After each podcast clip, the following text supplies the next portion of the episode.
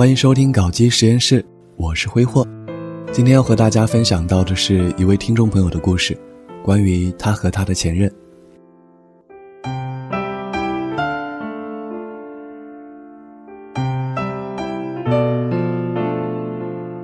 你的生日是九月十号，刚认识你的时候，我老是记不起来，就在什么十月九号啊、九月十一号之间瞎猜。第一次是真的忘了，不过后面都是装的，逗你玩儿。你是天秤，我是双鱼，我其实并不相信星座的，但是你还是比较符合天秤的，事业心强，追求完美。我们是在某个交友软件上认识的，你先加我的好友，我先跟你说的话。如果我们任何一个人不用这个软件，我们可能这辈子都不会认识。毕竟，世界这么大。不过为什么这么巧，第一个遇见的，就是你。那一次天还下着淅淅沥沥的小雨，我家的联通宽带真的不给力，我就去给你打电话，靠窗的位置，温馨又布满涂鸦的小台灯。记得《奋斗》当中有这样的一个桥段。向南和杨晓云还有瑶瑶，决定他们合不合适都得去看星座。那天我就鬼使神差地打开星座，上面说极其复杂的一个组合，因为两个人对爱情没有真正的理解，但又以为自己很懂得去爱。你身高幺七零，身材瘦得要死，美腿一双，却死嚷嚷的怎么都吃不胖。曾经一段时间说不吃饭，却在外面吃鸭血粉丝汤。说到吃，你就是个大吃货，喜欢吃甜食，经常跟我提你不喜欢孜然，现在对孜然还有一种本能的厌恶。我靠，我怎么没看出来？那以后咱们吃烤羊肉串怎么办？大排、青椒豆干、米饭、紫菜豆腐免费汤，对食堂的兴趣是越来越淡了，吃不下，吃不下，吃完了却说，哎，这食堂的饭是多难吃啊！说完下顿又继续吃，然后继续说，又继续吃。哎，对了，南京的盐水鸭，你说特别好吃，接着就开始接受你的手艺，以及闻所未闻的巧克力饼干，我的表情就是特别的惊讶，你居然会烘焙糕点。你隔几天就要去新街口地铁站师大门口的肯德基，说你去买打折换季的羽绒服，H&M 的 S 号很适合你，你喜欢吃蛋挞，说自己很神奇的居然在地铁站没有迷路。第一次见你的照片是微信上发给我的，穿着一身红 T 恤，当时我有一种说不出的感觉，后来我认为这种感觉可以叫做一见钟情。第一次和你聊天时，我发消息给你，给你起各种二逼的外号，那个时候我还没有你的手机号，那会儿就是想再好好的仔细看看你，我承认我有一点猥琐了。有一天晚上，我居然要到了你的照片儿没错。裸照，记得看到你的裸照的时候，我不知道是不是我单方面太过于紧张，手机硬是掉在了地上。第一次跟你通话是你说你出门见你同学，然后又很晚了不见你在线，就打电话给你。第一次想靠近你是那天晚上你从实验室出来，据你说天已经黑下来了，路灯昏黄，在操场上下雨了，没带伞，你走在路上给我打电话。我当时就在想，是搂你呢，还是不搂？想着想着，呃，你就到宿舍了。那个时候老是下雨，你老是说南京很冷，每天都会被冻醒。我每次都说你不会买个电热毯，或者是弄个电暖气啊。我们还会在你们学校操场附近的某个角落打电话，谈各种有意思的事情。陪我们一起的还有那只猫兄，虽然你经常被它吓到。刚开始特别闲，真的，没事我们就在 QQ 里看啊聊啊，一天又一天，累了就去床上躺着聊天，聊工作的事。中午休息，我发 Q 给你，我还发了几张照片给你。我问你说帅不帅，你说超帅。后来我骗你说我叫好帅。那天想给你唱歌，于是我想起了一首，好像是这么唱的。我能想到最浪漫的事，就是和你一起慢慢变老，虽然最终都没有唱出来。你买的手机跟我不太一样，一休息我就会上 Q 和你聊天。我的手机打字特别快，有时候领导一转身，我就可以给你回一个信息。有一次开会没注意，领导在训话，主任在巡视，然后我就被抓住了。想想要是当初没有买这个手机，哪能打字这么快？我就懒得打字，我们就会很少交流，我们或许只会成为普通朋友。真的，我觉得一切都是注定的。现在是晚上的二十三点五十分，二月二十五号，距离我们第一次对话已经过去了整整二十五天。你姐姐在家的时候，我们就不能微信。电话就只能聊 QQ。我想着，如果几年后我们还能在一起，一定会很幸福的。你学习挺用功的，虽然呃，这只是我的感觉。刚开学还傻乎乎的去各种查考试成绩。你说你有一门考了八十分，没有奖学金什么的，你知道吗？其实我在学校的最高分也就八十多分。师大的老校区是个好地方啊，你就是在那儿经常和我打电话的。那天晚上天还不亮，人民医院的灯还亮着，我也不知道怎么的，我们就确定关系了。你说你记性好，我说过的每一句话你都记得，所以以后别想骗我。我想我这一分钟都不知道上一分钟贫嘴说了什么，所以我也不想骗人，一骗人就露馅。你说你有次去逛街，买了一件比较实惠的 T 恤，你问我喜不喜欢优衣库什么的，我说还好。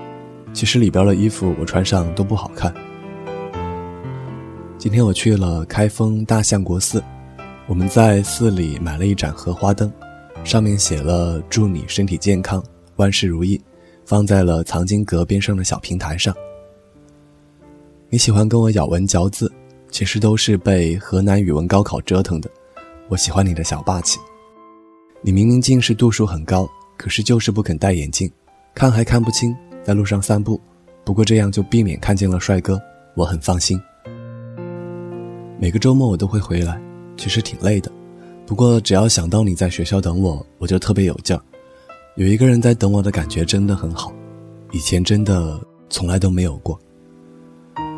我们经常一起讨论影视剧，还记得《西游记》吗？各种剧都可以变成我们两个人的谈资。你开会或者上课闲着了，会发短信给我。我也不甘示弱，开始回你。每天都听你说你吃了什么，你明显的吃的比我多啊。可是，哎，你为什么就不胖呢？我现在一直坚持健身，虽然很累，出很多汗，也没怎么见到效果。不过这次有你，我愿意为你减掉一些肥肉。你很喜欢散步，绕着学校一圈又一圈，一次又一次，就这么边走边聊，到哪儿都不会累。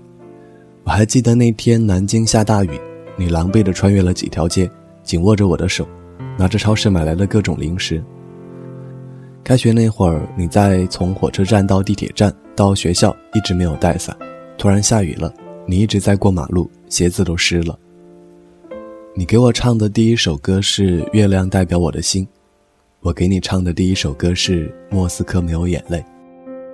你在学驾照，但是我不会。其实每次你去学习的时候，我都感到有点小失落。我决定今年夏天就去驾校报名。你平时在翻译文献、写各种报告，但是我很久都没有看过英语书了。不过我正在学。听说喜欢一个人会把别人的兴趣当做自己的兴趣，我想我做到了。我真的很喜欢你，我知道你也喜欢我，可不可以和我一起安静的看一下午书呢？你刚开始的时候听不清楚我讲话，因为我语速有点快，或者是因为信号不太好，你要连蒙带猜。事后你说你挺崩溃的，我狡辩说这是语言的艺术。我喜欢给你说脏话、爆粗口，其实我不是虐待狂，也不是变态，骂你是喜欢你。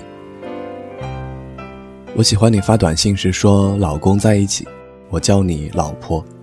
我作息不规律。你经常提醒我，说我这样不好，我也就打哈哈过去了。经常说的一句话是：“你要吃饭，我不会嫌你胖的。”我知道你是为我好，我会改，毕竟身体是一辈子的事儿。我生病了，你知道了，每次都会问我感冒好点了吗？我很感动，你是个细心的人，我总会收到很多细微之处的体贴与感动。你脾气好，像你刚开始说的那样。不过偶尔也会耍耍性子。我虽然性格蛮开朗的，但是感情这方面我还是挺羞于表达的。我跟你讲，我从来没有跟男生表白过。接着我就惨了，你天天揪着我，让我跟你表白。你问我什么时候见面，我说暑假。你好像不太高兴，说五一吧。我沉默了，想着种种可能。你说我坏蛋，拐走了帅哥美女，我偷笑。你还说你栽在我这猪头手里了。是啊，你聪明一世，竟然栽到我这个猪头手里，我偷偷笑。你说你原以为你的男友会是又高又帅的，结果，其实我作为一个不穿鞋幺七八的也不算矮了吧，但是呃，虽然我现在比较胖。你喜欢看我使坏捣乱玩小聪明，各种偷懒各种恶作剧。你说要是以前我们遇到，我也会很喜欢你这种坏坏的男生。你乐于忙碌，我虽然看似开朗。但是二十八年的单身生活，外加文科男，早期受到了四娘的涂炭，不免有些文艺，喜欢安静的看一下午的电影，看一本书。是你让我走出了个人的困惑，我的世界从此多了相伴而非孤单，多了互排忧愁而非形影相吊。我一直在试图寻找一个恰当的词来形容你对我的改变，想来想去，应该是 You make me want to be a better man。看《朗读者》里边有句话是这么说的：“只有一样东西能够让一个灵魂如此的完整，那就是爱情。”以上的这七十二条和你在一起的点点滴滴，仿佛又再一次回到了当时的场景，或喜悦，或忐忑，或暧昧。仅以此献给我的前任，原谅笔拙。分手后，我们一次面也没有见过，总是会幻想我们再一次见面的场景，想象着我是怎样的潇洒的冲你微微一笑，然后走开。可是你知道吗？五一那天下午，在二七万达金街，我看到一个和你背影很像的男生，误把他当成你的我，顿时慌不择路的逃开，然后心里真的特别难受，很丢人吧？你会不会再笑着叫我呆逼？路过西广场，我经常趴在车窗上看，希望能看到你经过，又很害怕再次看到你。可是为什么再也没有看到你呢？难道是你看到了我，然后也逃开了？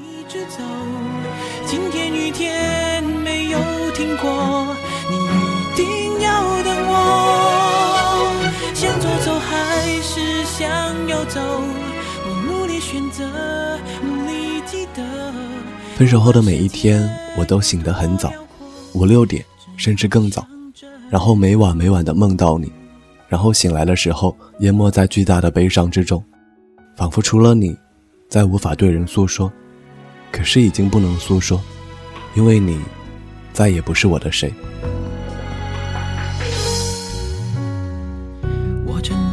我经常去你家附近的鱼火锅吃饭，可是一次也没有见到过你。这几天朋友会经常问起你，问你家多多怎么样了之类的，我不能说，还要微笑着说很好啊。零零碎碎的说了那么多，其实我也还好，没有像之前我们吵架冷战时那么纠结痛苦，只是一直悲伤，感觉无法呼吸，仅此而已。你是一个好男生，只是没有那么爱我，我认清了，所以放手了。一个网友说：“只要感情认真，都会被虐得很惨，然后成长，可能是这样的吧。”你过得怎么样呢？有没有想起过我？我还好，只是会经常想你。今天雨天没有停过，你一定要等我。想走走还是想要走？选择，努力记得，不管世界有多辽阔，只要向着你走。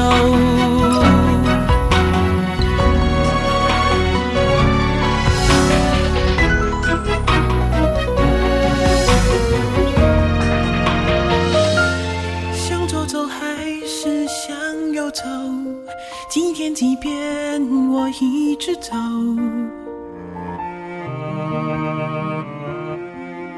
这一期节目是来自一位听众朋友的投稿，关于他和他的前任，无数个片段，无数个点点滴滴，我也不自觉地想到了很多自己以前的事情。这里是搞基实验室，如果你也想分享你的故事，同样可以在搞基实验室的官方微博以及相关的微信平台和我们进行互动。我是挥霍，希望你能够找到那个真正值得你去爱的人。我们下期节目再见。